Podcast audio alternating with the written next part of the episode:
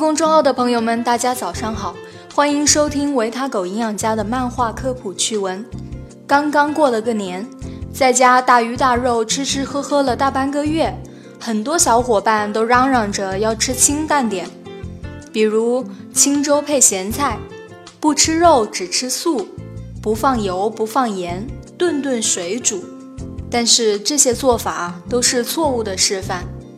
清淡点固然没错，但大家可能把清淡饮食的概念理解错了。清淡饮食是营养界公认的健康饮食方式，它的好处自不用多说，但它的意思可不是上面那几种哦。真正的清淡饮食是指在膳食平衡、营养合理的前提下，口味偏于清淡的饮食方式。当然，这是比较专业的说法，简单而具体的说。清淡饮食需要做到以下三点：一、四少；二、食物多样化；三、烹调方式要注意。四少指的是少油、少盐、少糖、少辣。当然，地球人都知道清淡饮食要少盐、少油、少糖、少辣。那为什么还要再次强调呢？因为大家都知道要少，但具体多少量才算少呢？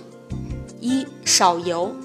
油炸油煎食物口感好，香味足，但吃太多容易造成能量过剩，久而久之，肥胖等慢性疾病就悄悄找上门来了。所以，中国居民膳食宝塔建议，每人每天烹调油的摄入量要控制在二十五到三十克。二十五到三十克是什么概念呢？就是家用的老式瓷勺子，两到三勺就差不多了。当然，我们也可以用带有刻度的油壶，这样更好控制。二少盐，吃的太咸会加重肾脏的负担，影响身体正常排水功能，水分滞留在体内还会造成水肿肥胖。因此，世界卫生组织建议每人每日摄入盐应不超过六克。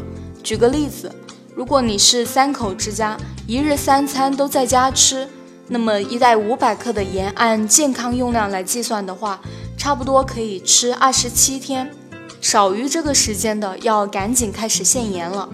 不过，除了我们烹调用的盐，更需要注意的是隐形盐，比如酱油、甜面酱、鸡精、番茄酱、沙拉这些食品，尝起来可能不咸，但其实盐的含量都不低。购买的时候一定要记得看营养标签中钠的含量。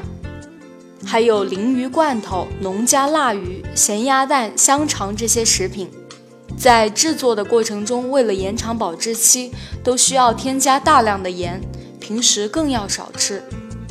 三少糖，这里的糖是指添加糖，包括日常做饭用的白砂糖、绵白糖、冰糖、红糖等蔗糖。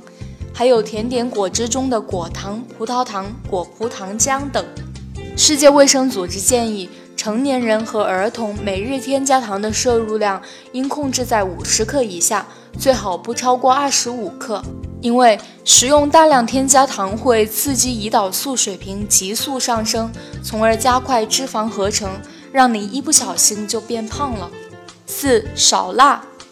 过辣容易刺激消化系统，让人遭受上火、口腔溃疡、便秘等问题，影响身体的代谢。同时还会刺激食欲，使我们吃得更多。再加上油腻辛辣的食物会在胃肠道停留更长的时间，不仅增加肠胃负担，还会促进脂肪堆积。不过，你们以为少辣就是少吃辣椒吗？其实，辣椒、胡椒、花椒、生姜这些能够产生辛辣味道的调料都是需要限制的。第二点，食物多样化。清淡饮食，很多人以为就是要顿顿吃清粥，这样才清淡。顿顿吃清粥确实做到了少油、少盐、少糖、少辣，但却忘记了膳食平衡、营养合理，也就是食物多样化的原则。中国居民膳食指南二零一六明确指出，每天的膳食应包括谷薯类、蔬菜水果类、畜禽鱼蛋奶类、大豆坚果类等食物。每人每天应摄入十二种以上食物，每周二十五种以上。所以，清淡饮食并不是让你不吃肉只吃素，天天吃素，那不是清淡饮食，那是修仙呐。除了食物的种类，在颜色上咱们也得讲究，每天红、黄、白、绿、黑五种颜色的食物都要吃上。第三点，烹调方式要注意。看到这个，可能有小伙伴会嘀咕：这有什么好说的？不就是水煮吗？还真不是。清淡饮食可用的烹调方法多了去了，比如蒸、煮、炖、汆、拌。当然，记得要避免油煎、烟熏、油炸哦。上面这些原则，在家自己做饭都还是比较好把握的。但有些可以现吃或外面点的菜，如果不清楚菜的制作程序，很可能就吃了看似清淡，实则重口的菜，比如酸菜水煮鱼、手撕包菜、地三鲜、茄子豆角、煎白豆腐、青州咸菜，这些都是看似清淡，实则重口的菜，一定要注意哦。